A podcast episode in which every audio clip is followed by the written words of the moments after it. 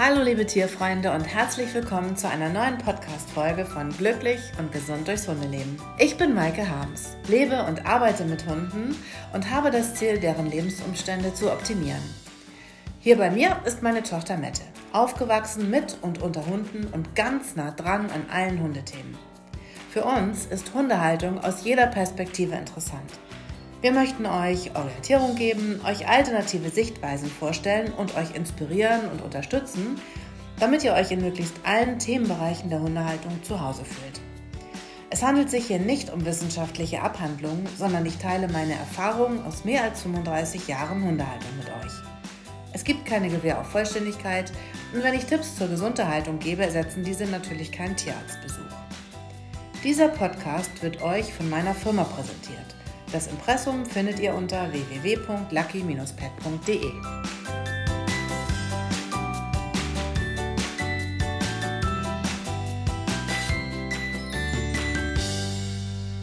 Hallo. Hallo liebe Mette, hallo liebe Zuhörerinnen und Zuhörer. Schön, dass wir mal wieder zusammensitzen genau. und was genau. aufnehmen hier. Jetzt haben wir auch mal wieder Zeit. Also ähm, wir hatten ja generell in den letzten Wochen schon schon mal Probleme, das aufzunehmen, weil uns halt die Zeit gefehlt hat. Und jetzt war es halt wieder so. Momentan ähm, ist es halt in der Firma ein bisschen schwierig. Ich ersetze gerade. Ja, im Grunde eine volle Kraft, ne? Neben der Schule ja. und in den Ferien jetzt. Und das ist natürlich, ich, also ich versuche das zu unterstützen, aber wir haben auch noch mega viel zu tun dazu.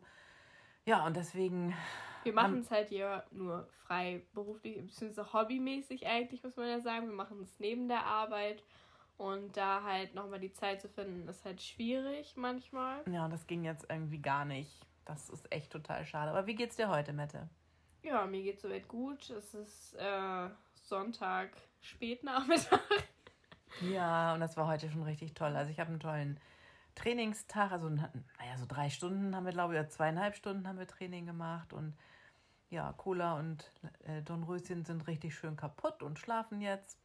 Die haben ordentlich Dummies geholt und wir haben auch richtig weite Strecken gemacht heute und hatte auch cooler richtig, richtig, richtig Spaß. Ja, und eben hatten wir noch eine schöne Fahrradtour, ohne Hunde allerdings. Und jetzt bin ich ja voll dabei und freue mich richtig doll, dass wir endlich mal wieder hier zusammensitzen. Ja, ich auch, definitiv. Es war auch, auch, auch schon drei Wochen her, ne? Ja, genau. Naja. Da musst du es nachher mal schön schneiden, Genau. Und dann geht es raus und dann hört ihr uns dann, keine Ahnung, wahrscheinlich nicht mehr am Sonntag, aber. Mal sehen. Vielleicht ja doch. Ähm, auf jeden Fall dachte ich, wir starten mal mit einem Nicht-Hunde-Thema heute. Ja, das liegt dir auf der Seele, ne? Genau. Ähm, und zwar, als ich noch Schule hatte, das ist jetzt auch schon anderthalb Wochen her, ähm, hatten wir eine, einen Zeitzeugen bei uns in der Schule. Also ich bin der 13. Jahrgang mit äh, Geschichtsklasse als ähm, das profilergänzendes Fach. Und wir konnten uns halt ein bisschen unterhalten. Und ihre Mutter war eine im KZ gefangene, ähm, ein gefangenes Kind damals. Mhm, sie ist leider vor, genau, sie, die Mutter selber wollte eigentlich vor einem Jahr schon zu uns kommen. Das ist dann durch Corona verhindert gewesen. Und dann ist sie leider letztes Jahr verstorben. Und ihre Tochter reist jetzt aber noch, ähm, ja, ein bisschen durch die Städte und erzählt halt was. Ähm, die haben zusammen ein Buch geschrieben, ist ein sehr, sehr spannendes Buch. Wir haben das auch alle gelesen in der Schule. Und, ich habe es äh, auch gelesen. Genau, ich habe es dir ausgeliehen. Ja, und ich habe das irgendwie, weil es auch leicht und schnell zu lesen ist, auch wenn man immer mal das, also ich muss es immer mal weglegen, weil das auch sehr, sehr schlimm ist, weil das eben halt ein Zeitzeugenbericht war und es geht ja um Theresienstadt. Genau, und ähm, das ist ja auch nicht, also wenn man ein bisschen was darüber weiß, ist es ja schon ein wichtiger Punkt gewesen, sage ich mal, in diesen KZ-Städten, die man so kennt. Es ist halt eine relativ wichtige Stadt, weil man immer, weil das so der Zwischentransportpunkt zwischen den verschiedenen ja, Städten war. Ja, die haben mir irgendwie, das wusste ich allerdings gar nicht so genau. Die haben ja immer wieder Häftlinge von dort woanders hingeschickt, aber auch wieder welche zurückgenommen. Also das war irgendwie so ein Knotenpunkt, ja, genau. so habe ich das genau. verstanden. Und viele sind dann am Ende auch von da aus nach Auschwitz geschickt worden. Mhm. Ähm, also ich finde, es ist halt ein sehr, sehr wichtiges Thema, mit dem man sich halt immer wieder beschäftigen sollte. Und dieses Buch hat halt nochmal eine andere Sicht auf diese, auf die Situation gebracht, weil es halt also ich meine, sie selber war damals Kind, hat jahrelang danach darüber nicht gesprochen und hat dann vor, ich glaube, sieben, acht Jahren mit ihrer Tochter das zusammen aufgeschrieben. Die Kinder wussten das bis dahin gar nicht, weil sie nicht mhm. darüber reden wollte. Aber es ist eine sehr, sehr interessante Frau auch, die das durchgemacht hat, sage ich mal, auch in ihrem späteren Leben. Und ähm, ja, ich weiß nicht, mich hat das halt, ich sage mal nicht schockiert, aber es ist halt ein anderes Gefühl, so ein Buch zu lesen. Also mhm. so Hörbücher habe ich natürlich auch schon mal gehört, oder Dokumentationen oder sowas. Aber das nochmal, also es war auch sehr trocken geschrieben, sag ich mal, nicht so viel, Emo mm, also gar stimmt. keine Emotionen eigentlich mm. drin, sondern das rein aus einer Sichtperspektive, das, ähm, ja. Äh, Hat die äh, Tochter das begründet, warum das in diesem Stil geschrieben war? Ähm, tatsächlich ja, weil die Mutter selber sich mit den Emotionen so davon abgegrenzt hat, mhm. weil sie selber gesagt hat, wenn ich das jetzt so doll an mich ranlasse, dann ist das viel, viel schlimmer. Verständlich, total verständlich. Ja, und ähm, weiß ich nicht, ich würde mal so eine Buchempfehlung aussprechen. Ich weiß nicht mehr ganz genau, wie es heißt. Ich denke mal, das stellen wir sonst in die Show Notes. Na klar, machen wir das. Das heißt Transportnummer, weiß ich nicht mehr, aber die Schriftstellerin ist Margot Kleinberger und es ist wirklich ein, es ist unbezahlte Werbung. Ja, klar. ähm, um das noch einmal zu sagen, aber das ähm, lohnt sich auf jeden Fall, dieses Buch zu kaufen, weil es ein sehr, sehr wichtiges Thema auch heute noch ist. Vor allem, weil ähm, Antisemitismus und Judenfeindlichkeit und sowas einfach momentan wieder wächst. Ja, ist ja auch gerade ganz muss aktuell. Man, genau, muss man einfach leider so sagen. Mhm. Und ich finde, mit so einem Buch wird einem doch nochmal so ein bisschen die Augen geöffnet, was eigentlich wirklich durch so eine riesige Menge zustande kommen kann, wenn alle sagen wir, gegen einen sind. einig sind. Ne? Genau, und deswegen sollte man es einfach nochmal lesen, mehr lesen. Also wir möchten euch das auch mal ans Herz legen. Genau, stellen das in die Show Notes und ähm, ja, also hat mich schon ganz schön mitgenommen. Ja. Muss ich sagen. Ob, na, ich schon viele solche Sachen gelesen. Ich bin ja nun ein bisschen älter als du und das war bei mir immer schon ein großes Thema auch. Mhm. Und ich habe da, also gerade als Jugendliche, mich da sehr mit beschäftigt. Da gab es ja noch sehr viele Zeitzeugen. Ja, klar. Und das wird, natürlich immer wichtiger, dass, dass die es auch aufschreiben, dass sie darüber sprechen und dass das irgendwie auch ja, erhalten bleibt. Weil mhm. das ähm, ich meine, auch jeder Zeitzeuge, sag ich mal, hat ja auch andere Dinge erlebt. Also Natürlich. zum Beispiel sie hat jetzt, was halt auch ganz schlimm war, hat halt erlebt, wie Experimente mit ähm, Krankheiten an ihr durchgeführt wurden. Genau, sie war eins von den Kindern, die mit allen möglichen Krankheiten nacheinander infiziert wurde und das auch nur ganz ja, knapp überlebt ja, hat. knapp überlebt hat. Also letztendlich, was halt auch irgendwie krass ist, einfach um das mal zu sagen, ähm, das Schlimmste, woran eigentlich alle gestorben sind, war die letzte Impfung, sage ich mal. Das war die Gelbfieberimpfung und das war. Das Impfung. war keine Impfung, ne? Sondern nee, die sind also mit Gelbfieber infiziert genau. worden. Ähm, und ja, das war so, für alle war klar, okay, wenn ich damit infiziert wäre, dann, dann sterbe ich. Das, das wussten war, auch die Kinder. Genau, das war den allen bewusst. Und das, das war auch den Ärzten bewusst. Ja. Unfassbar. Das, Unfassbar. Vor allem, was für Nachfolgen die hatte. Also sie auch geschrieben, sie konnte ein halbes Jahr lang nicht mehr reden. Sie ist nicht mehr gewachsen. Es hat sich sogar über die Kinder vererbt, dass die mhm. sehr, sehr klein geblieben sind. Obwohl ja. das im Normalfall nicht so gewesen wäre, weil sie selber eigentlich, sie war zwölf, hat mit zwölf aufgehört zu wachsen. Mhm. Das ist ja nicht normal, sag ich mal.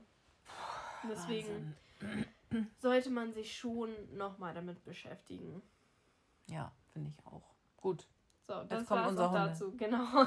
Das war das Wort zum Sonntag, jetzt kommt unser Hundethema.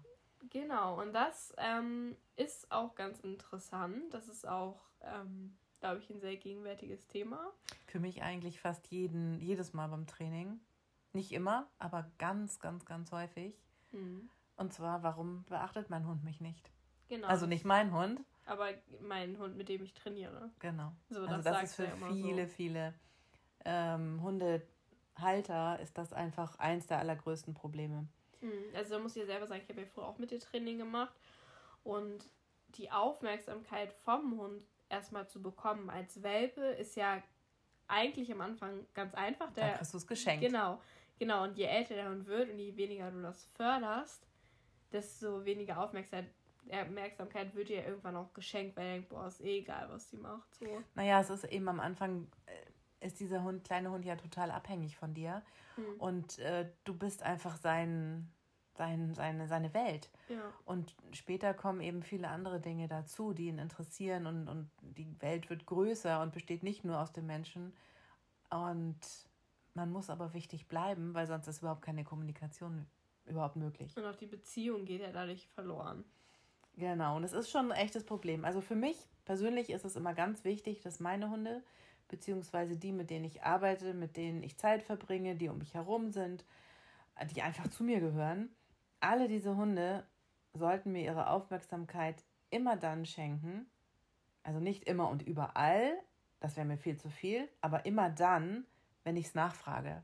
Ja, also ich möchte, es gibt so ein paar Hunderassen, die einem ja ständig an den Lippen hängen und die gar nichts alleine machen und die auch, wenn die dann bei Fuß neben einem hergehen und da wäre vor ihnen ein Fall, dann würde die gegenlaufen, dagegen laufen, weil sie einen ständig ins Gesicht gucken.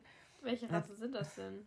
Also ich finde das sehr heftig immer bei den Border Collies. Also das ist dann natürlich auch ein bisschen anerzogen. Und ähm, dann ist es mir too much. Dann ist es zu viel, finde ich. Ne? Also der Hund soll auch noch ein Eigenleben haben.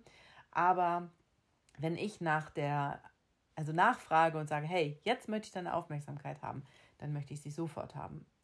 Also Aufmerksamkeit ist nämlich einfach die Voraussetzung für jede Kommunikation mit meinen Hunden. Und ist mein Hund abgelenkt und ich dringe mit meinen Hör- und Sichtzeichen nicht zu ihm durch, dann kann ich ihm zwar mitteilen, was ich von ihm möchte, habe aber so gut wie keine Hoffnung, dass er auch meine Wünsche befolgt. Und das ist dann natürlich das Problem. Genau, und das ist ja auch ein Riesenproblem, sag ich mal, wenn man seinen Hund freilaufen lässt draußen. Ja. Also das natürlich. hat ja nicht nur mit ähm, Gehorsam zu tun, sondern einfach, wenn da jetzt irgendwas ist, weiß ich, eine Hase, also ich weiß, ähm, hier bei dem Weg, der bei uns hier lang führt, da ist so ein kleiner Berg mhm. und dahinter ist eine Kurve. Ja. So.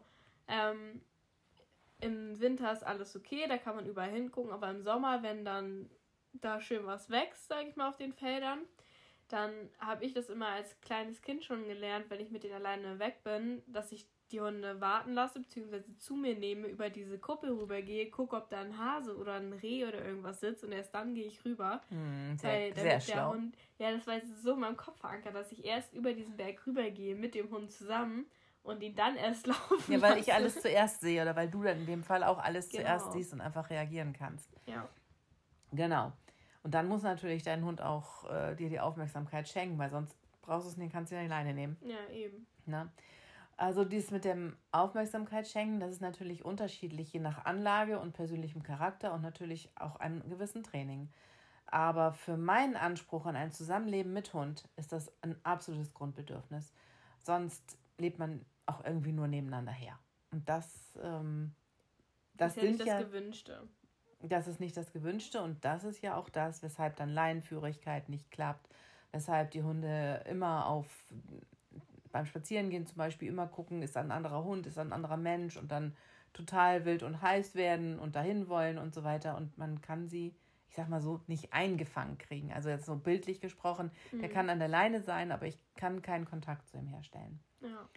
Ähm, ja, und das ist dann eben auch schwierig, wenn ich Hunde kennenlerne. Also ich finde es schwierig, die ihre menschlichen Partner so langweilig finden, dass sie sich mit allem um sich herum beschäftigen, nur nicht mit der wichtigsten Person überhaupt. Und zwar die, mit der der Hund Zeit verbringt und die einfach zu ihm gehört. Also da werden kleine Stöckchen gesucht, da wird, werden Grasbüschel umgegraben, da wird ähm, alles Mögliche gemacht, aber der Mensch wird einfach nicht beachtet. Egal fast schon, was der macht. Mhm. Äh, manchmal kann man ihn noch mit Futter irgendwie, mit, mit Rascheln und so weiter. Mit so ein bisschen.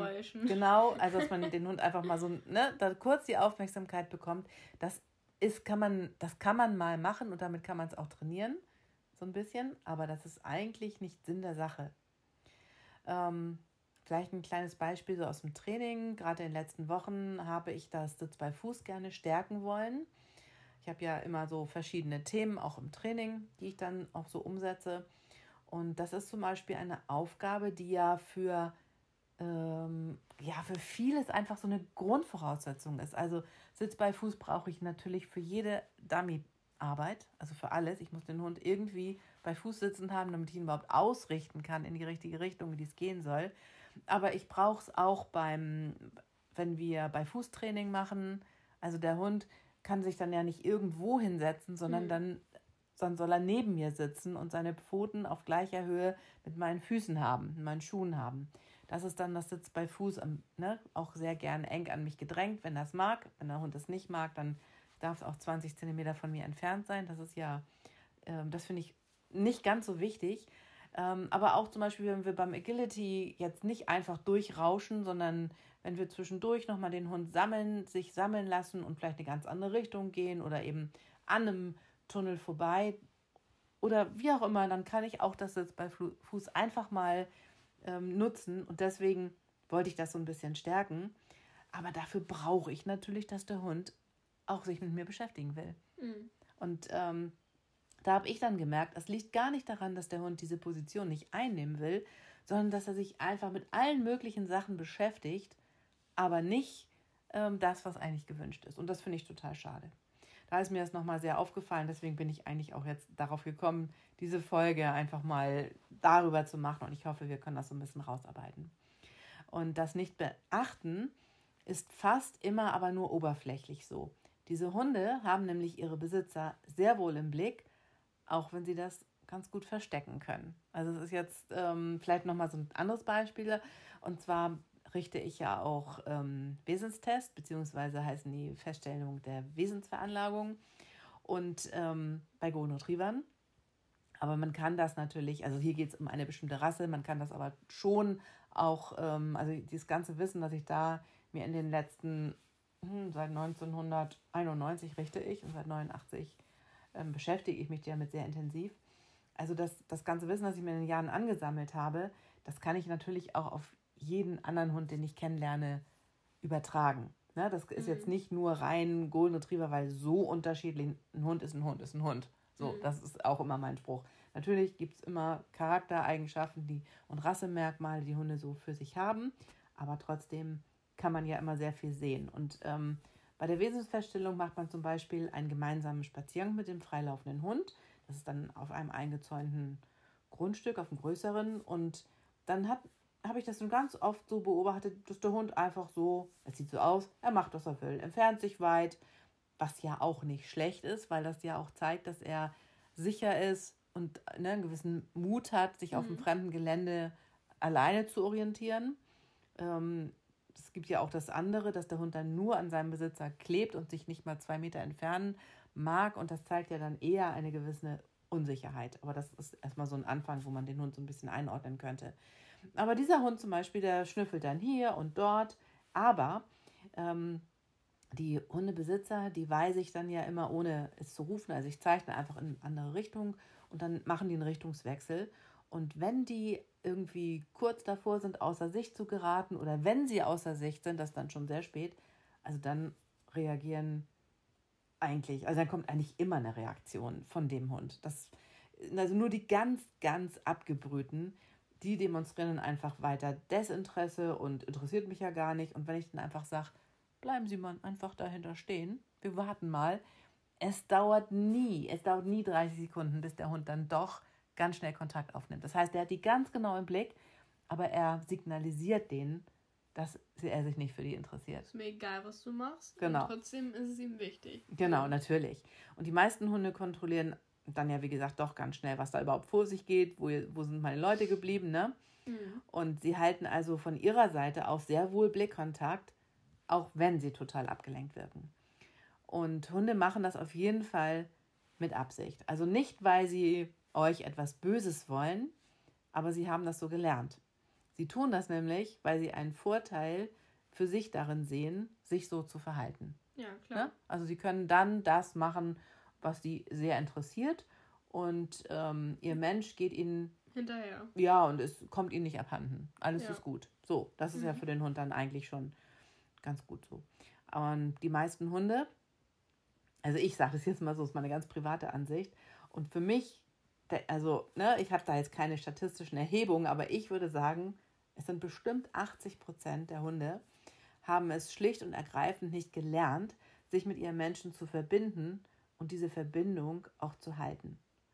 Und das hat total unterschiedliche Gründe. Das können Fehler sein schon bei der Sozialisation, denn da wird in der frühesten Welpenentwicklung schon ein Grundstein für gelegt.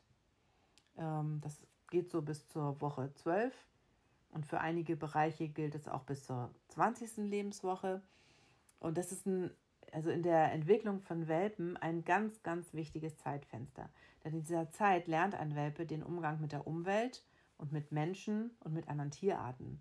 Und es ist einfach total übel, wenn diese Phase ungenutzt verstreicht. Und ähm, mir ist sehr wohl bewusst, dass sehr, sehr viele Hunde ähm, sehr, sehr schlecht aufgezogen werden, einfach weil sie hier in Massen nach Deutschland gebracht werden und unter elendigsten Umständen aufgezogen werden, im Ausland in der Regel. Und ähm, da haben wir auch schon mal ein bisschen drüber gesprochen. Und ähm, das, die Zahlen, die ich jetzt gerade ähm, bei einer Fortbildung am letzten Wochenende bekommen habe, die waren ernsthaft erschütternd. Aber da komme ich auch noch mal zu. Da machen wir eine eigene Podcast-Folge von. Will ich auch gar nicht so groß anteasern. Aber es geht um Hunderttausende von Welpen, die jedes Jahr nach Deutschland gebracht werden. Und jetzt war es ja sogar noch schlimmer. Noch, jetzt war es noch schlimmer. Und auch Dinge, wovon man eigentlich, also ich hätte es niemals so erwartet. Du warst ja auch völlig geschockt, wie sie hierher gebracht werden. Ja. Und das ist, ist natürlich, also nicht nur der Transport hierher, der auch ähm, aber das besprechen wir auch nochmal. Vielleicht teaser ich das doch jetzt einfach kurz an. also, ich finde es sehr wichtig. Es war einfach im Frühjahr 2020. Ähm, da erinnert sich ja sicherlich auch noch jeder an Tönnies, die Schließung der Riesenschlachterei. Äh, auch andere hat das ja so ein bisschen betroffen. Und dann gab es ja oder gibt es ja auch zum jetzt zum Teil noch einen Schweinestau. Und die Schweine, die in Deutschland geschlachtet wurden und werden, die kommen ja nicht alle aus Deutschland, sondern die werden ja aus allen möglichen Ländern hierher gebracht, unter anderem aus Rumänien. Und ähm, diese Transporter konnten ja aber nicht mehr fahren.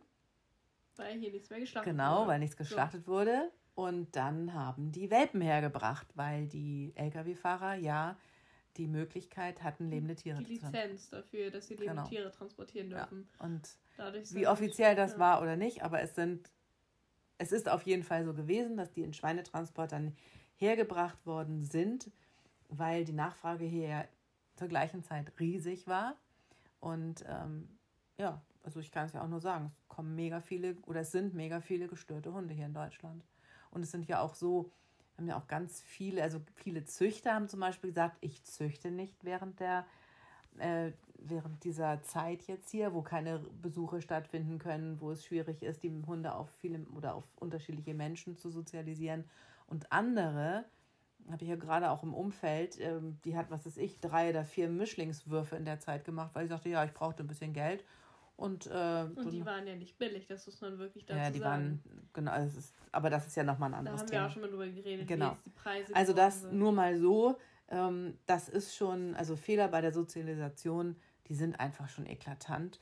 Und ähm, das alles wieder aufzuholen und zu denken, naja, ist ja ein kleiner Hund und ist ja ein Welpe und das kriegen wir schon alles genau. wieder hin. Und das ist einfach wahrscheinlich gar nicht so viel mitgekriegt. Ist ja, ja, das ist ein absolutes ja. Märchen und die Hunde sind traumatisiert, die sind belastet und ähm, ja, das ist ähm, das wäre jeder von uns ja genauso. Absolut. Deswegen weiß nicht. Na, also und auch die Prägephase, die auf ähm, die dieser Sozialisierungsphase vorangeht, die sollte schon gut genutzt werden, um den Welpen auf Menschen zu prägen.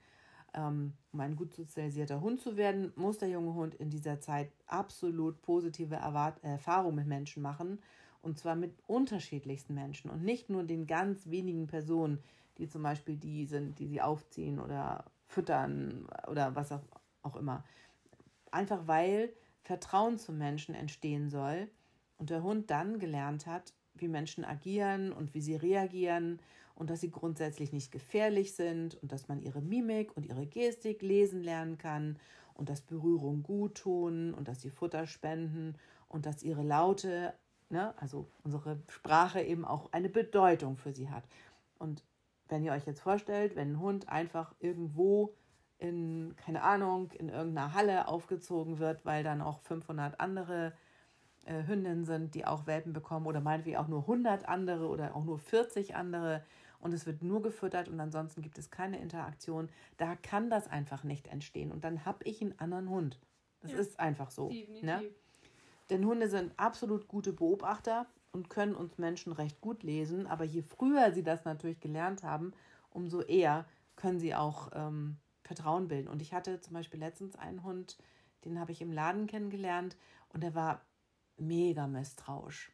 Und ich glaube, sie sagt, also den, den kann kein Fremder anfassen, der springt zurück, wenn man nur sich irgendwie nähert auf. Ich ab gar nicht versucht, gar nicht versucht, ihn anzufassen, weil ich den Blick gleich gesehen habe. Aber wenn ich schon ähm, einfach nur einen Schritt auf die Besitzerin zugegangen bin, weil wir haben Geschirre anprobiert und so konnte ich, ich konnte den Hund dabei auch nicht anfassen. Ich habe das Geschirr nicht angefasst, nicht angepasst. Ich habe es nur von Weitem geguckt, ob es passt. Und dann habe ich gesagt, Mensch, ähm, der muss ja wirklich schon viel mitgemacht haben. Wo kommt der denn her? Oder aus welchem Land kommt der denn? Mhm. Und sagt sie, der kommt aus Hamburg. Und dann denke ich nur, ja, warum wird ein Hund hier denn auch noch so aufgezogen? Also das habe ich jetzt überhaupt nicht verstanden. Ne? Nee. Aber okay, das ähm, nur mal so nebenher, dass also wirklich, wenn ihr mit dem Gedanken spielt, euch einen neuen Hund anzuschaffen oder so, dann denkt einfach drüber nach und schaut euch genau an, was euer Hund bisher für Erfahrungen machen durfte mit Menschen, denn darauf baut einfach alles auf. Ja, und ähm, es gibt ja ganz, ganz viele Gründe für die Unaufmerksamkeit gegenüber Menschen. Also zum Beispiel, das meine ich, meinte ich jetzt auch eben mit dieser fehlenden Sozialisation. Für den Hund kann es dann auch Unaufmerksamkeit gegenüber dem Menschen aus dem Grund geben, weil er ihn nicht einschätzen kann, weil er vielleicht ihn für mehr oder weniger gefährlich hält. Mhm. Und dann ist es einfacher, wegzugucken, sich mit was anderem zu beschäftigen, als mit dem, dem man nicht richtig vertraut. Also das ist, ist ein Grund dafür. Ne? Mhm. Ähm, ja, und dazu kommt dann eben auch ähm, häufig, dass unklare Signale gegeben werden von dem jeweiligen Menschen, mit dem der Hund zusammenlebt.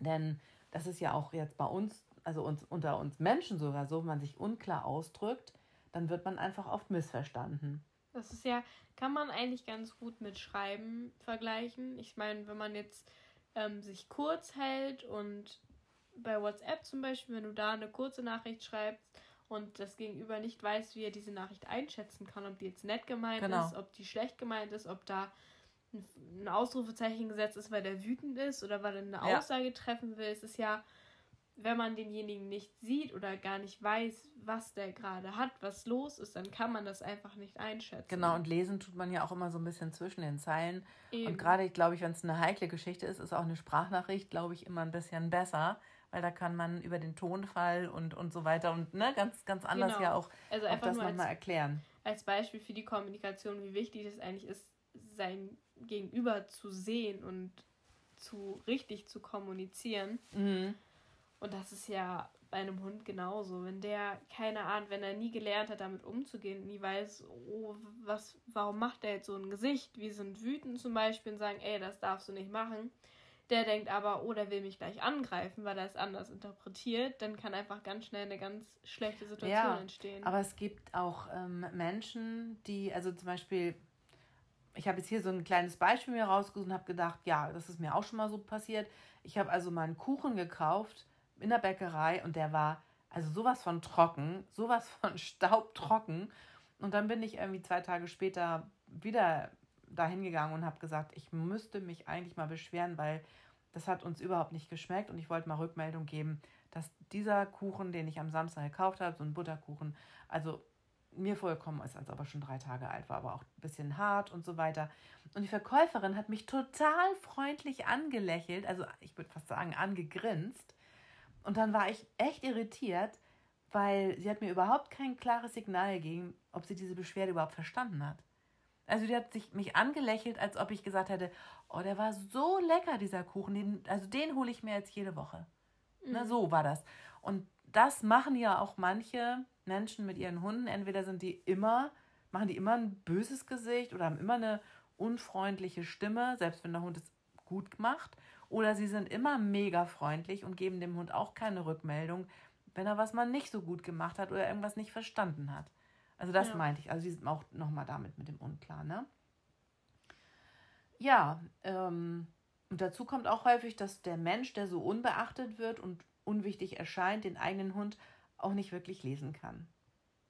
Also klar, ich verstehe zum Beispiel nicht, warum mein Hund ab und zu an mir hochspringt und verknüpfe das nicht mit bestimmten Vorkommnissen und versuche mich dann, wenn das passiert, nicht in den Hund hineinzudenken und zu analysieren, sondern ich nehme vielleicht das Verhalten einfach so hin und beachte es mehr oder weniger. Also das ähm, beobachte ich auch manchmal bei mir in einer Trainingsgruppe. Es gibt dann eben so Hunde, die zum Beispiel, wenn sie Stress haben, an ihrem Besitzer oder an ihrer Besitzerin hochspringen. Das macht Dornröschen, neigt auch zum Beispiel dazu. Ähm, wenn sie so richtig aufgeregt ist, dann äh, ja, springt sie an mir hoch und ich muss, muss ihr dann schon immer ganz klares Signal geben, dass ich das nicht möchte und dann ist auch Schluss. Mhm. Aber wenn kein klares Signal kommt, sondern wenn dann noch gestreichelt wird, so komisch oder ich sage jetzt mal komisch, weil wenn ich etwas nicht möchte, kann ich den Hund nicht dafür belohnen oder wenn ihm noch ein Leckerchen oder so dagegen dafür dafür, das ist wirklich dafür gegeben wird, dann ähm, festigt man natürlich auch so ein Verhalten. Und mhm. der Hund versteht es überhaupt nicht. Ne? Also das sind wieder diese, dies, ist dieses unklare Verhalten. Und das ist auch ähm, sehr, sehr häufig zu beobachten. Eher selten sind es auch gesundheitliche Probleme. Aber natürlich ist es auch durchaus denkbar. Und ich habe es auch schon mal erlebt. Ich erinnere mich da an einen jungen, acht Monate alten Hund, glaube ich, der sich überhaupt nicht konzentrieren konnte. Und ich mir das nicht erklären konnte, weil ich wusste, der kommt aus einer guten Zucht, der ist gut aufgezogen, also wirklich gut aufgezogen, gut sozialisiert worden und der konnte sich nicht konzentrieren und hat wirklich, ähm, klar, der ist in die Pubertät gekommen, aber für mich war das irgendwie trotzdem, es passte für mich nicht. Mhm. Es war zu stark. Also der Hund hat sich überhaupt nicht mehr seiner Besitzerin zugewandt und war auch irgendwie immer so, so, ein, so ein bisschen zu hektisch. Ne? Also der, der hatte Temperament, aber das ist immer so in die Hektik übergegangen, dass ich gedacht habe, nee, das ist, da ist irgendwas falsch. Und dann habe ich eine Futterumstellung durchgesetzt und ähm, man konnte zugucken. Der Hund wurde von Woche zu Woche seiner Besitzerin immer zugewandter. Und das, ob das, also ich, ich gehe davon aus, dass das war, denn es war die, eigentlich die einzige Erklärung dafür. Denn er hat seitdem, also diese Futterumstellung war, weil ich einfach wusste, der wird nicht so gut ernährt. Und da habe ich gesagt, bitte, bitte, bitte, mach da mal was und gib einfach mal was ohne Konservierungsstoffe, weil ne, der Hund bekam eben so ein, so ein, so ein Futter, so ein, so ein Frohlig-Scheiß, glaube ich, war das. Ähm, so mit ganz viel Farbstoffen und so weiter drin. Und ähm, das war jetzt dann eben ein Futter ohne. Und das hat ihm absolut gut getan und hat sogar ihn wieder zu dem normalen Hund gemacht, der er eigen, wo er für, oder wofür er eigentlich ja auch die Anlagen hatte. Ne? Mhm. Das war schon irgendwie auch ganz interessant. Ähm, Genau, wir hatten ja die, waren ja so die Fütterung durchgegangen und ganz, ganz besonders auch im Snackbereich. Da hat er wirklich nur so, ähm, also zu diesem in meinen Augen echt schlechten Futter hat er auch nur so einen chinesischen Mist gekriegt. Also diese typischen gerollten oder gepressten Rinderhäute. Die gibt es ja auch oft so in, in, in dünner, umwickelt mit Hühnchenfleisch oder irgendwie, ja, oder, oder gefüllt mit Pansen oder so. Und das sind in meinen Augen so ziemlich die ekelhaftesten Snacks, die überhaupt existieren. Und in Deutschland, ich glaube, die sind auch nur in Deutschland so beliebt. Also in anderen Ländern, ähm, da ist das nicht so ein Ding wie hier. Also und hier, ich glaube einfach, weil sie billig sind und. Weil man sie überall ausgelegt bekommt. Also du findest ja, ja wirklich. Ja, irgendwie, weil sie Knochenform haben wahrscheinlich. Und das ist einfach ja nur ge gebleichte Rinderhaut aus dem Abfallprodukt der Lederherstellung. Also ein, in China, also nicht. Nein, nein, in China. Ne? Genau, also es ist, wir haben da glaube ich auch schon mal in der dritten Folge drüber geredet, über Kauartikel, genau. was es da noch so gibt. Ich glaube, das Thema werden wir vielleicht auch nochmal aufgreifen. Unbedingt, also und vor allen Dingen auch der Staat, der schützt eure Hunde nicht, denn es gibt für diese Kauprodukte überhaupt keine Höchstmengen oder, oder ne, wo man sagt, hier mehr darf an dem und dem, an diesem chemischen Zusatz oder, oder was weiß ich, an dem Inhaltsstoff nicht drin sein der Mensch erwartet das aber und denkt, dass es so ist und dass er geschützt wird, aber es ist nicht so. Und wenn euer Hund sich nicht wohlfühlt oder sogar Schmerzen hat, dann ist es einleuchtend, dass dann eben auch die Konzentration herabgesetzt ist und ähm, der Hund sich auf seinen Schmerz oder sein Unwohlsein konzentriert. Also genau, eher so konzentriert ist auf den Menschen. Ja, genau. Weil das in dem Moment einfach unwichtiger ist. Absolut. Ist ja, also muss ja bei uns nicht anders, wenn es uns schlecht geht, mir persönlich, wenn ich, keine Ahnung, irgendwie Unterleibsschmerzen oder irgendwas in die Richtung habe, dann kann ich mich auch, dann würde ich mich zum Beispiel nicht so intensiv auf das Gespräch mit dir konzentrieren, sondern eher mit mir selber beschäftigen, wie löse ich das Problem, was mache genau. ich jetzt, wie geht es mir gerade und so. Genau, muss ich mir jetzt nochmal eine Wärmflasche machen und und und. Genau, ja? das ist ja viel verständlicher. Genau. So. Und dazu kommt eben auch, wenn ein Hund erschöpft ist, dann leidet natürlich auch die Aufmerksamkeit ja, darunter. Klar. Also wenn ich einen anstrengenden Tag hatte, kann ich mich auch sehr schwer auf zwei Sachen gleichzeitig konzentrieren, also Fernsehen schauen und die Hausaufgaben vielleicht von einem kleinen Schulkind korrigieren. Und das ist dann einfach zu viel. Und dann macht der Mensch dicht und der Hund eben auch. Also dann kann man da auch nicht verlangen, dass der Hund sich noch, also Hund noch sehr aufmerksam ist. Und ich denke jetzt zum Beispiel nach den zwei Stunden Training vorhin, ähm, die Hunde, die, das habe ich richtig gemerkt, am Ende auch, ähm, Cola, die war noch eigentlich, also die hätte noch weitermachen können. Aber Röschen war wirklich, weil es auch anstrengend für sie war, weil da, da hatte ich mich, ähm, das ist natürlich auch so ein ja, Trainingsfehler, den ich gemacht habe, aber den konnte ich vorher nicht erwarten. Also sie hat einfach nur Markierungen gemacht, aber in einem, in einem Gebiet, wo sie sonst sehr gern nach Mäusen buddelt. Mhm. Und es war, also da war ihre Aufmerksamkeit einfach mehr auf diese Mauselöcher, die sie am Tag vorher gebuddelt hatte, als mir da jetzt den Dummy zu suchen und zu bringen. Also da war sie, und das hatte sie ziemlich Kraft gekostet, sich dann doch zu konzentrieren auf die Arbeit. Und deswegen war die auch viel schneller kaputt. Ist man auch noch viel jünger natürlich. Ne? Mhm. Ja, und dann gibt es, es gibt ja so viele Gründe. Also ich muss einfach mal weitermachen. Ne? Ja. Also ich stelle auch mal wieder fest, es gelten in vielen Haushalten mit Hund auch zu wenig Regeln im Zusammenleben. Also der Hund hat wenig Grenzen, die er einhalten muss oder die er eben übertreten kann. Und man ist im Grunde immer gleichbleibend freundlich oder man ist mal nett und mal unfreundlich zu dem Hund, aber er versteht den Zusammenhang überhaupt nicht, weil er nicht weiß, was von ihm erwartet wird. Und dadurch ist er meist noch, hat er, also hat der meist noch junge Hund gar nicht gelernt, dass sein Mensch das Wichtigste in seinem Leben ist. Ähm, ja, also das, das ist, finde ich wirklich so. Ich habe gerade jetzt eine junge, neun Monate alte Hündin, ganz neu im Einzeltraining. Und die Hausaufgabe für die Besitzer war eigentlich erstmal, stellt bitte Regeln auf. Was möchtet ihr? Was soll euer, nicht, also nicht, was soll euer Hund können, sondern was erwartet ihr in welcher Situation? Was erwartet ihr, wenn es klingelt und ihr zur Tür geht? Was erwartet ihr, wenn ihr ihn anleint? oder wenn ihr ihm das Geschirr anzieht zu Hause, wenn ihr euch anzieht.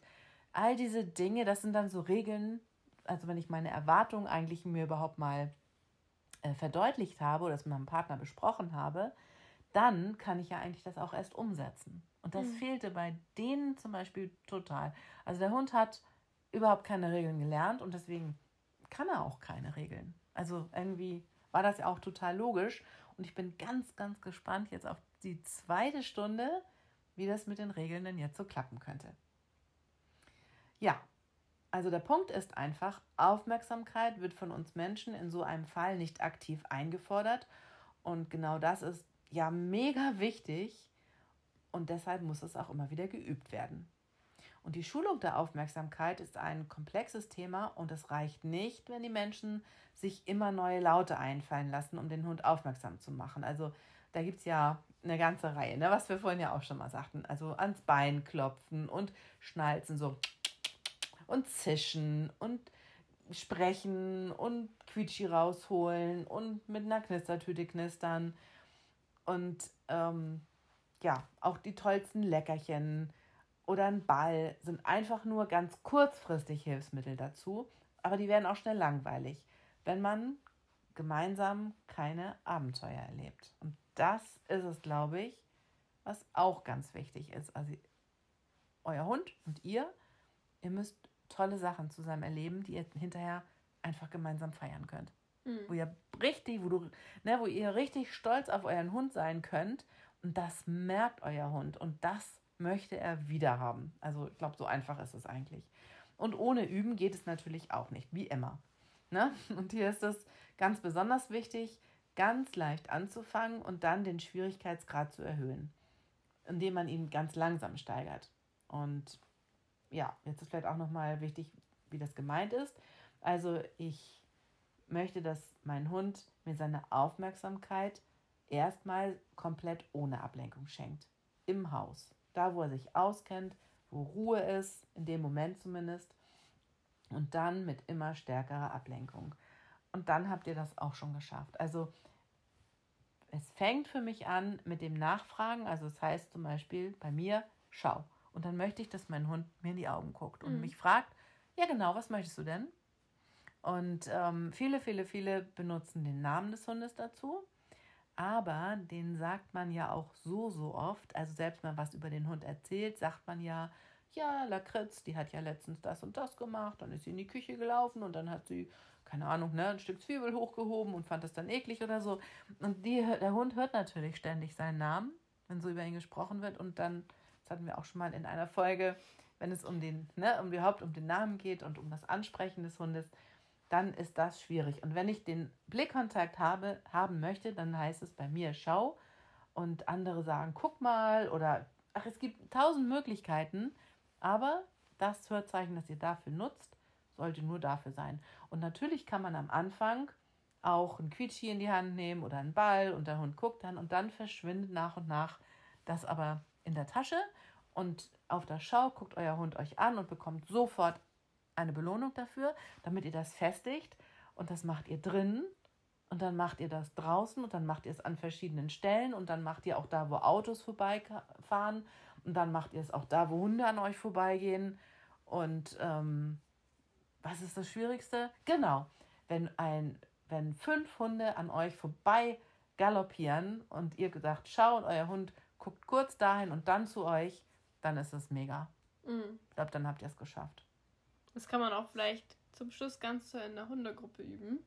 Wenn man sagt, ey, die spielen jetzt alle miteinander und du guckst mich aber erst vorher an und sagst, hey, darf ich mitmachen? Ja, genau. Das ist auch tatsächlich immer, bei gerade bei den Junghunden machen wir das ganz, ganz viel, dass sie die Schau auch in der Gruppe schon machen und das klappt super, weil die Kleinen, die sind ja noch so auf ihre Lieblingsmenschen konzentriert. Ne? Das mhm. ist ja mhm. total easy dann und es wird im Hinterher ein bisschen schwieriger, aber wenn man es gut geübt hat, dann kann man auch den Blickkontakt auch über längere Zeit aufrechterhalten und eben immer, immer schön belohnen, niemals vergessen.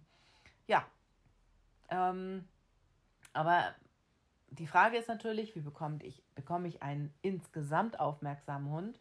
Und da gibt es auch noch mehr Dinge, als wir jetzt schon besprochen haben, die einfach nochmal zu beachten und zu verstehen sind. Also die Umwelt, ne? Alles, was um uns herum passiert und um den Hund herum passiert, bietet dem Hund ja auch jede Menge Spaß. Und die freiwillige Aufmerksamkeit euch gegenüber, die muss sich einfach für den Hund lohnen. Ihr müsst wichtiger sein als ein Geruch auf der Straße oder auf dem Weg oder ihr müsst wichtiger sein als ein, was weiß ich, ein kleines Stöckchen, das da liegt und das er jetzt unbedingt untersuchen will oder eine Schnecke.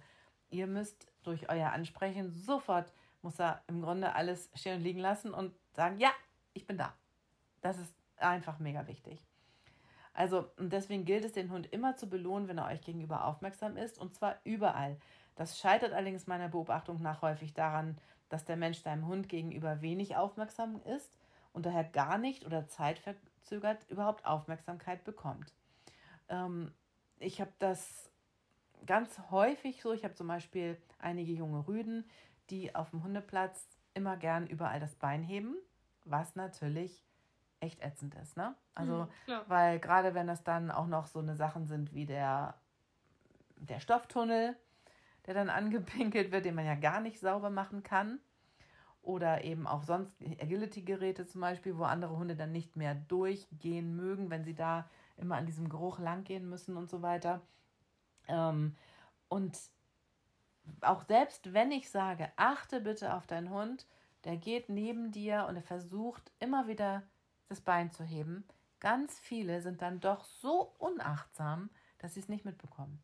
Also deswegen auch die Achtsamkeit von euch auf euren Hund muss auch geschult werden. Mhm. Verrückt, aber es ist so. So, glaube. und ich würde hier kurz einmal einhaken, denn bevor wir es vergessen, machen wir jetzt eine kurze Werbepause. Genau. So, das ist jetzt eine kleine Werbung für Lucky Pet. Und zwar geht es natürlich bald in die Adventszeit. Wir alle haben Adventskalender zu Hause und öffnen jeden Tag ein Türchen. Und da darf unser Hund natürlich nicht zu kurz kommen. Es gibt seit ein paar Jahren so eine kleine Besonderheit bei Lucky Pet. Und zwar unsere handbefüllten Adventskalender. So hat der Hund genauso wie ihr jeden Tag ein schönes Erlebnis, bekommt eine Kleinigkeit. Was heißt Kleinigkeit?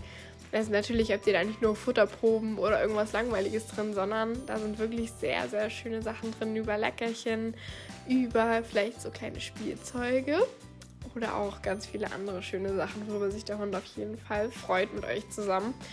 Und es gibt momentan nur noch für wenige Tage 10 Euro Rabatt, wenn ihr den über Lucky Pet kauft auf unserer Internetseite.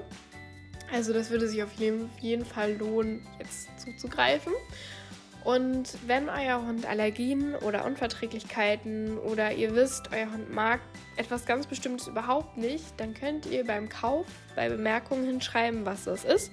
Und dann wird es auf jeden Fall berücksichtigt beim Befüllen dieses Kalenders, da wir das natürlich ne, handbefüllen. Also es lohnt sich auf jeden Fall für dieses Erlebnis in der Weihnachtszeit jeden Tag mit eurem Hund zusammen ein kleines Päckchen zu öffnen, denn er freut sich da bestimmt extrem drüber, genauso wie ihr, wenn ihr euch auf ein Türchen freut.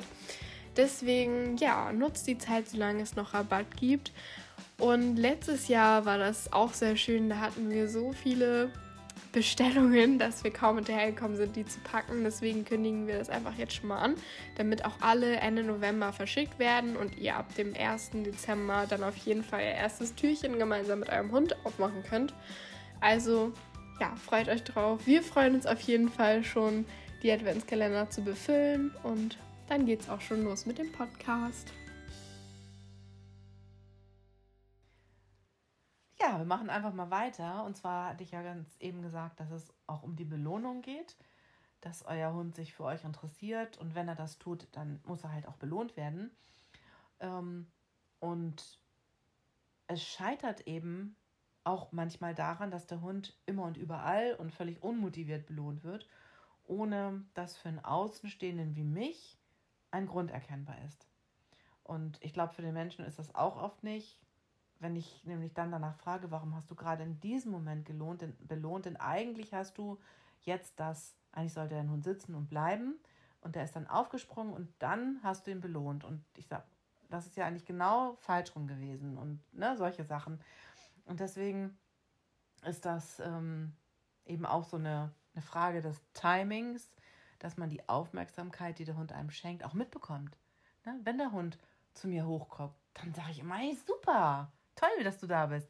Mhm. Und guck eben, also ich habe meinen Hund immer irgendwie im Augenwinkel im Blick. Also wenn er neben mir sitzt, selbst wenn ich Training gebe, dann ähm, oder mich mit jemand anderem unterhalte, ich sehe, was mein Hund macht.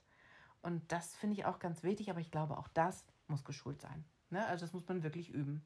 Ja, klar. Ja, und ähm, dann muss zum Beispiel eine gute, vertrauensvolle Bindung zu dem Menschen bestehen. Und eine gute Bindung entsteht natürlich durch den Austausch von freundlichen Verhaltensweisen. Ihr müsst der in sich ruhende Buddha für euren Hund sein und äh, kein unberechenbarer Diktator. Und ich finde, ihr müsst auch Spielpartner sein. Definitiv. Ganz wichtig. Ständiges Schimpfen und unangenehme Strafen sowie ständiges Anfassen, also negatives Anfassen, also den Hund in irgendeine Position bringen, zu sich ranziehen oder was auch immer, die führen absolut nicht zu einer sicheren Bindung. Euer Hund wird durch Strafe aufmerksam, weil er Unangenehmes vermeiden möchte, aber sobald er sich aus eurem Einwirkungsbereich entfernt, ist er einfach mal weg und schenkt euch überhaupt keine Aufmerksamkeit mehr. Und da ist es dann einfach wichtig, fest äh, dass, dass es euer Ziel ist, festzulegen, dass euer Hund sich in eurer Nähe total wohlfühlt und gern bei euch ist und dass natürlich auch Angst euch gegenüber keinerlei Rolle spielt. Also euer Hund muss sich bei euch definitiv sicher und wohlfühlen. Ja, wie man dann diese Aufmerksamkeit nachfragt, mit dem Schau, habe ich ja vorhin auch ganz kurz, äh, kurz erklärt. Und ähm, ja, vielleicht einfach nochmal dazu ein Wort. Ähm, ihr, Hund, ihr, könnt, ihr könnt damit, also mit diesem Schau, auch ein hohes Erregungsniveau bei eurem Hund verhindern. Wenn er zum Beispiel sehr, sehr gerne etwas anderes machen möchte, dann ist das euch anschauen nicht mit Frust verbunden. Wenn er aber, also ich sag mal so, der würde gerne zum Beispiel apportieren oder würde gerne zu einem anderen Hund hinlaufen und so. Und wenn er mit euch Kontakt hat, dann wird er von euch belohnt und es ist gut für ihn, dass er das gemacht hat. Und wenn er aber einfach nur Nein hört, dann ist das für den Hund sehr, sehr frustrierend. Und das ist dann auch der Unterschied, warum die, die Erregung dann entweder ins Unermessliche steigen kann oder eben auch von euch gut aufgefangen wird. Ja, und ähm,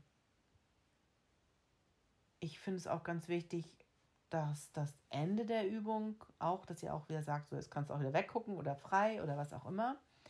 Und wie gesagt, das erstmal mit leichter Ablenkung oder gar keine Ablenkung und dann, wenn das richtig gut sitzt, dann kann man auch das Schau überall mal nachfragen, wo auch ganz andere Begegnungen sind und die euren Hund so ein bisschen gefangen nehmen. Genau, haben wir ja schon darüber geredet, wo man so hin kann, um das auch zu üben und halt auch immer wieder zu wiederholen, sage mhm. ich mal, wenn das noch nicht dieses 100% verinnerlicht ist. Genau. Und ich wollte auch nochmal dazu sagen, also ich arbeite mit einem eindeutigen Signal und zwar mit einem Hörzeichen, aber äh, Dafür ist auch wichtig zu wissen, diese Aufmerksamkeitssignale müssen gut wahrnehmbar für den Hund sein, damit euer Hund auch immer die Chance hat, diese Informationen zu verarbeiten. Also so ein, so ein kleines Flüstern oder so, das ähm, kann natürlich dann, wenn der Hund spielt, einfach oder, oder wenn er gerade vorwärts geht und ihr ihn stoppen möchtet oder so, dann auch untergehen. Ja, einfach Ein, überhört werden, weil ich sag mal, ein leises Flüstern hörst du nicht, wenn du gerade laut mit einem anderen Hund spielst. Ganz genau. Und als Signal höre ich zum Beispiel auch ganz oft so Zungenschnalzen oder den Namen des Hundes oder auch einen Pfiff. Und ich finde es einfach total wichtig, dass ihr euch vorher überlegt, was für euch sinnvoll ist. Wie laut könnt ihr schnalzen? Oder noch viel wichtiger, wie oft sprecht ihr euren Hund mit Namen an, aber meint dann etwas ganz anderes als die Aufmerksamkeit. Und wie oft habt ihr die Pfeife bei euch? Na, wenn ihr die also nur einmal in der Woche zum Training umlegt oder nur zum Spaziergang, zum Großen am Tag oder ich weiß es nicht, gibt es alles. Oder ich habe auch gerade eine junge Frau im Training, die holt ihre Pfeife immer völlig umständlich aus ihrer Hosentasche, wenn sie sie benutzen will. Da ist der Hund schon dreimal weggelaufen. Ja, klar. Also auch das einfach mal überdenken und deswegen habe ich dieses klare Schau und ich glaube, ich habe kein anderes Hörzeichen, das sich auch nur annähernd so ähnlich an, anhört. Genau, dazu kann man einfach sagen, das Signal sollte nicht ähnlich sein zu anderen Signalen. Ähm, das heißt also, sag ich mal, es sollte nicht so ähnlich sein wie Sitz oder wie leg dich oder mhm. so, in, sag ich mal, als Beispiel. Ja, na klar, du kannst auch, weil du ja auch Sitz und Spitz sagen kannst und der Hund wird immer sich hinsetzen. Ja. Und ähm, wenn man eben so ein ähnliches ähm, Wort hat, zum Beispiel, wenn ich jetzt Schau nehme und ich würde zu meinem Hund immer sagen, schlau, schlau, schlau, schlau, du bist so ein schlauer Hund, ne? Mhm. Dann kann er das nicht unterscheiden. Dazu ist mir auch gerade was eingefallen, was ganz lustig ist. Und zwar hatte Röschen ganz lange Probleme, die Pfote zu ich geben. Ich hatte das Problem. Es ist mir so unangenehm. Also ja, natürlich. Und wir sagen halt immer, gib Pfötchen oder Pfötchen. So. Genau, weil, aber ich meine, eigentlich ist es ja was, was, sie, was ich gar nicht übe mit denen, weil ich es. Ich mache ja eigentlich keine Tricks, aber ich finde, das ist was, was jeder Hund beherrschen sollte. Und Röschen ist die Einzige, die das irgendwie immer nicht hingekriegt hat. Ja, und dann ist meiner Schwester was aufgefallen. Und ja. zwar hört sich ja Pfötchen sehr ähnlich wie Röschen an. Genau. Und Röschen hat sich dann immer, wenn wir das gesagt haben, immer Pfötchen, dann hat sie uns immer angeguckt und sich gefreut. Und ran, ja, ist immer näher an mich rangerückt und, und hat aber nie eine Foto hochgehoben. auch, nicht, auch nicht so im Kontext und auch nicht mit Hilfestellung und, und, alles nee. nicht. Also aufs, aufs, auf Sichtzeichen macht sie das, aber eben nie auf das Wort Pfötchen. Ja, und dann. Jetzt löst mal auf. Ja, habe ich doch schon. Es hört sich halt ähnlich an ja. Und, und das haben wir wie weggekriegt? Weiß ich gar nicht mehr. Pfote, ne? Pfote. Ja. Ich brauchte es nur einmal zu sagen und dann noch ein bisschen natürlich zu verstärken und, ne, und zehnmal und dann glaube ich, seitdem sitzt Pfote. Total verrückt. Aber es ist ja auch total klar. Ich meine, ja. Röschen und Pfötchen. Ja. Aber es ist uns so lange nicht aufgefallen. Also es ist einfach so als Beispiel, wir machen auch nicht alles perfekt. Nein. Und es passiert natürlich. Ich meine, wie, wie lange wir hatten da wochenlang mit zu tun, dass dieser Hund einfach nicht Pfötchen geben konnte. Ich war immer so enttäuscht. Alle halten mir ihre Pfote hin und sie sitzt da und kommt nie an mich rangerutscht. Aber oh. es auch so aus der Sicht danach schon ziemlich süß ist, ne? Ja, Wie na sie klar. darauf reagiert hat. Und, aber das ist mir echt irgendwie ein bisschen unangenehm. Genau, auf jeden Fall sollte ein Signal auch eine einfache Aussprache haben, also nicht irgendwas super kompliziertes und du erklärst dem Hund erstmal einen ganzen Satz. Richtig. So wie jetzt schau endlich her. Genau, oder Hilft leg nicht. dich jetzt sofort da in die Ecke. Richtig. Jedes Mal. Ähm, ja. Und es sollte euch natürlich nicht peinlich sein, das zu sagen weil man wird natürlich auch mal in der Öffentlichkeit dieses Wort aussprechen und wenn da irgendwas, wenn einem das unangenehm ist, dann bringt es eigentlich auch automatisch nichts. Weil man es dann nicht anwenden ja, würde. Ja, genau. Naja, das ist, glaube ich, bei allen Hörzeichen auch so, aber das ist ganz gut, dass du das nochmal ansprichst. So, weiter geht's. Ja, überhaupt diese Übung, die ich da vorhin einmal vorgeschlagen habe, ähm, ich weiß gar nicht, ob ich das jetzt so ganz klar gemacht habe. Also ich mache das jetzt ähm, wirklich so, dass der Hund vor mir sitzt und mich anguckt. Das ist vielleicht nochmal ganz gut dazu zu sagen. Und jede Übung sollte natürlich auch immer mit einem Signal beendet werden, um Klarheit zu schaffen. Dann weiß euer Hund ganz genau, wann er sich mit etwas anderem beschäftigen kann, wann er frei hat, wann er, was weiß ich, Körperpflege machen kann oder sich um irgendwas kümmern kann, was auf dem Boden liegt, weil dann braucht er mich nicht mehr anzuschauen. Ne? Also dann sage ich, bei mir ist es eigentlich immer fertig. Oder wenn sie laufen dürfen, ist es frei. Mhm. Ja, Hunde lernen immer im Kontext. Sie sind sehr genau und bekommen alles mit und deswegen achtet einfach darauf, dass ihr die Belohnung zum Beispiel nicht schon in der Hand habt, die ihr bekommen soll, denn das lenkt den Hund ab. Und dann guckt er nämlich nicht euch in die Augen, sondern guckt euch auf die Tasche. Genau, das finde ich irgendwie blöd. Weil da ganz klar ist, oder oh, kommt gleich was raus, oder oh, du hast genau. schon was in der Hand. Das ist gerade total lecker, darauf freue ich mich schon, aber er konzentriert sich nicht darauf, etwas zu tun. Ja, und dann guckt, also wenn ihr dann das mit dem Schau so kombiniert, dann guckt er bei Schau später immer auf eure Tasche. Aber das ist ja nicht, was ihr wollt. Das kann es nicht sein. Da muss er euch in die Augen gucken, damit ihr kommunizieren könnt. Ja, wenn ihr die Belohnung nämlich in der Hand haltet oder jeden Tag mit derselben Tasche unterwegs seid oder immer an der gleichen Stelle beim Spaziergang trainiert, dann speichert euer Hund diese Dinge mit ab. Und dann funktioniert das Schau mal auch nur zum Beispiel in diesem Kontext. Also vielleicht immer nur, wenn ihr auf einem Stuhl sitzt oder wenn ihr auf einem Waldweg steht oder an dieser bestimmten Stelle, aber nicht, wenn ein anderer Hund in einer Entfernung zum Beispiel von 20 Meter mit einem Ball spielt oder äh, wenn ein Hund um die Ecke biegt und auf euch zukommt. Das sind ja so die Sachen, die im Normalfall auch täglich passieren können. Und auch da wäre es toll, wenn euer Hund euch dann einen Blick schenkt, weil er das so gelernt hat, das in jedem Kontext zu machen. Ja, für das Hundegehirn gehören diese Dinge mit zum Signal und fehlt plötzlich die Tasche. Ihr geht also ohne diese Tasche, die ihr bei dem Training immer dabei hattet, oder es ist keine Belohnung in eurer Hand, dann kann das Training einfach schief gehen und auch nicht funktionieren. Und der Hund meint das dann nicht böse und will euch auch nicht manipulieren. Er ist nur sehr genau und versteht euch dann nicht. Also das ist jetzt nochmal so ein Appell an euch, dass ihr schon darauf achtet, in welchen Situationen und wie ihr euch verhaltet, was ihr macht, was ihr bei euch habt, wo ihr das Leckerchen rausholt und so weiter. Damit ihr das eben nicht nur darauf beschränkt und es nur in diesem Kontext funktioniert, sondern generalisiert und immer ja, dazu auch vielleicht ähm, äh, nochmal das, ja, wie soll ich es sagen?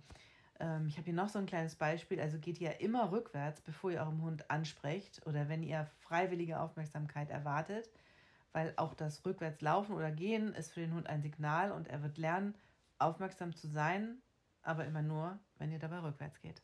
Ja, mhm. Habe ich alles schon gesehen und ist irgendwie ganz schön verrückt was so passiert, äh, passiert ist. Setzt euch ein Trainingsziel. Ne? Mhm. Und das, wie ich das mit ähm, den Regeln vorhin auch schon sagte, manchmal ist euch das oder ist mir auch, ich muss mir das Ziel auch wirklich äh, formulieren, sonst ist es für mich überhaupt nicht klar. Und es ist total wichtig, dass ihr euch darüber klar seid, was euer Ziel genau ist. Und wenn ein aufmerksamer Hund euer Trainingsziel ist, dann beschreibt euch das selbst einmal ganz genau. Also ich würde es mir auch sogar aufschreiben oder einfach mal so ganz genau ähm, durchdenken, was die Aufmerksamkeit für mich bedeutet. Bedeutet es für mich, dass der Hund das, was er macht, abbricht und mich anschaut? heißt es auch, dass er zu mir gelaufen kommt. Also was ist die Aufmerksamkeit in dem Moment und wie lange soll sie anhalten? Also was ist das Trainingsziel? Ja, ähm, manchmal wird ja auch geraten, dass man sich verstecken soll, damit der Hund aufmerksam bleibt. Ähm, ja, also das ja, kann so, man machen. Ich würde zu meiner Sicht sagen, wenn ich mich ständig vom Hund verstecke, damit er mich sucht, sage ich mal, mhm ich meine, du kannst dich auf der Straße nicht mal eben irgendwie in einem Auto verstecken so und den Hund frei laufen lassen. Klar ist es vielleicht zur Übung hilfreich, damit am Anfang der Hund überhaupt erstmal denkt, oh, wo ist er denn? So, ja. Und mich findet, aber ich würde das jetzt zum Beispiel nicht täglich anwenden, damit der Hund auf mich achtet. Nein, und es ist auch, wenn er zum Beispiel Angst davor hat, allein zu sein und also Angst hat, dass ihr weg seid. Ich hatte ja vorhin ja schon von, dem, von der Wesensfeststellung erzählt, von diesen Prüfungen ähm, dass man da immer ganz gut sieht, dass die Hunde einen gut im Auge irgendwo haben und das auch mitbekommen, wenn man sich weg von ihnen bewegt oder um, um eine Ecke rum oder so. Ähm, dann arbeitet die aber mit der Angst und dass der Hund sich schlecht fühlt, weil ihr nicht mehr da seid. Und ähm, das ist dann Trennungsstress. Und wenn ihr einen sehr sensiblen Hund habt, dann wird das zwar funktionieren, weil er Angst hat, euch zu verlieren, mhm. aber für die Bindung zu euch ist das eher negativ.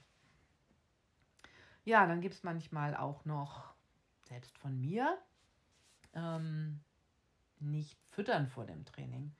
Also das hat, ist nämlich ein bisschen zweischneidig und das ähm, ist eigentlich ganz, ganz interessant. Also wenn ich mit einem total satten Hund, also zum Beispiel wir, wir treffen uns um 14 Uhr und der Hund hat um 13 Uhr seine, weil es ein junger Hund ist, seine Mittagsmahlzeit bekommen, dann habe ich oft einen Hund, der einfach wegen der Verdauung und so auch ein bisschen träge ist und eben auch nicht interessiert ist an Leckerchen oder wenig interessiert ist, weil er ja kein, gar keinen Hunger mehr hat. Mhm. Und das ist, dann sage ich natürlich schon mal, Mensch, wenn du ihn jetzt gerade gefüttert hast und versuchst auch beim nächsten Mal, dass du ihn einfach nach dem Training dann fütterst. Das ist dann, finde ich, immer auch immer ganz gut. Auch mit vollem Magen trainiert es sich auch oder läuft es sich aber einfach auch nicht gut. Ne?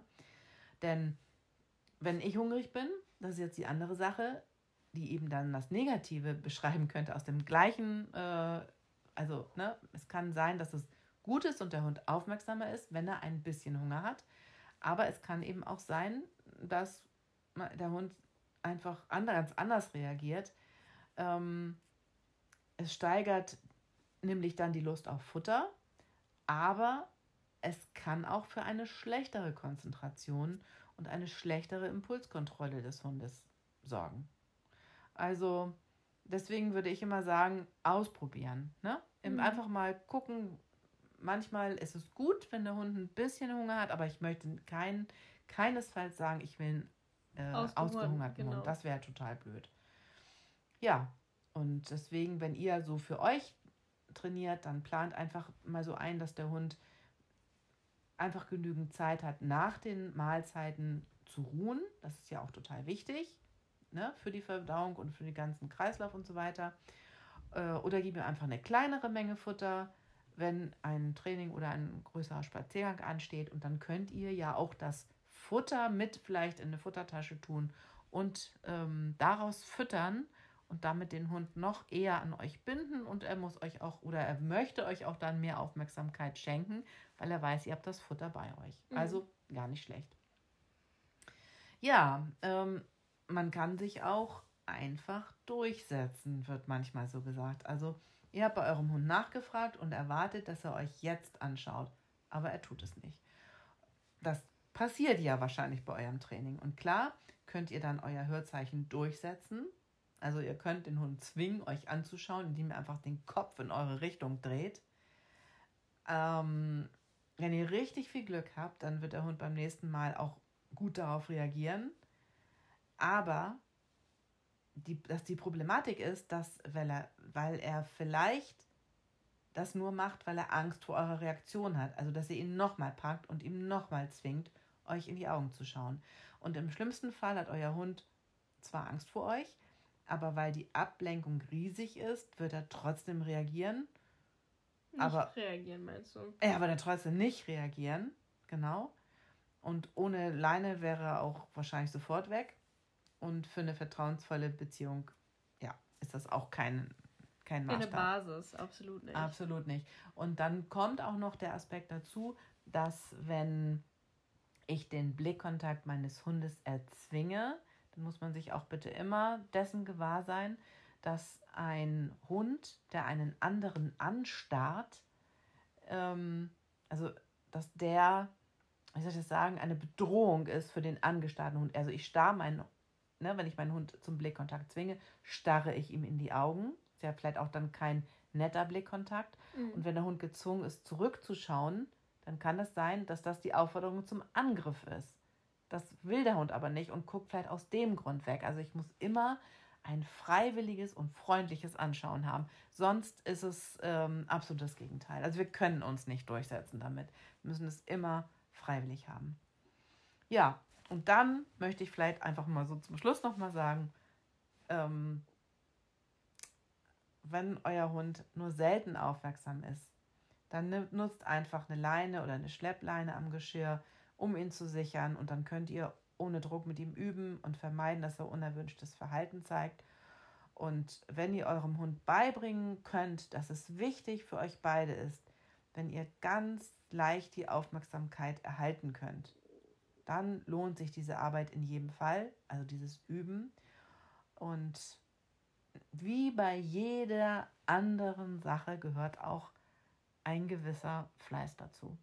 Und ähm, je älter euer Hund ist, je weniger positive Erfahrungen er mit Menschen gemacht hat, desto länger dauert es einfach. Und ähm, es gibt auch Trainingsteile, ähm, zum Beispiel ein richtig gutes bei Fuß, also ein, so ein richtig, ähm, was meine Hunde auch zum Beispiel nicht beherrschen, muss ich mal sagen.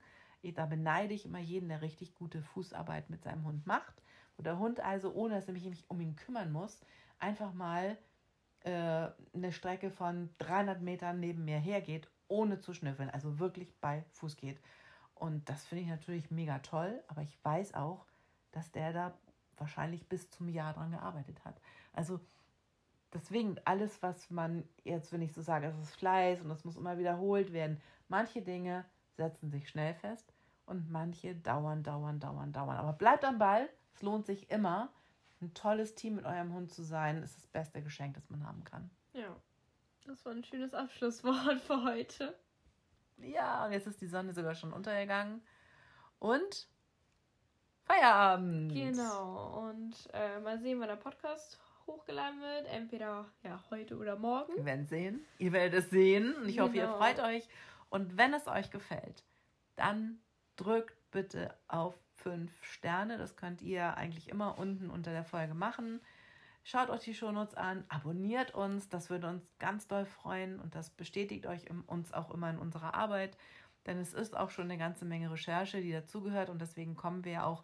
Es ist nicht so, dass wir uns hier völlig unvorbereitet hinsetzen. Absolut nicht. Und ähm, deswegen, also da, ich denke mal, so eine Stunde oder anderthalb Stunden würden wir immer auch mal zwischendurch schaffen, aber das ganz, diese ganze Vorbereitung dazu und dann eben auch für dich noch die Arbeit des Schneidens, für die ich dir echt mega danke und das Hochladen und, und so weiter. Also es ist schon auch eine Menge Arbeit, die da noch so drumrum dran steckt. Wir freuen uns, wenn ihr uns mal ein positives Feedback gebt, wenn ihr Lust habt, ähm, uns mal eine Rückmeldung zu geben und vielleicht auch Vorschläge habt für weitere Themen, die euch interessieren. Genau, und was auch immer gern ist, ihr könnt immer gern fragen, wenn irgendwelche Fragen euch interessieren oder ihr eine Lösung braucht oder irgendwas ähnliches in die Richtung. Ja, es genau. Ihr könnt immer mit uns Kontakt genau. aufnehmen. Ihr könnt uns fragen, ihr könnt anrufen. Also wir können auch mal einen Telefontermin uns vereinbaren und Futterberatung. Immer, immer gerne, weil es hilft so vielen Hunden und macht uns immer so glücklich dann, wenn es ihnen gut geht. Das bringt Spaß. Alles Liebe für euch. Genau, und dann, ja, bis zum nächsten Mal. Und vielen Dank, Mette.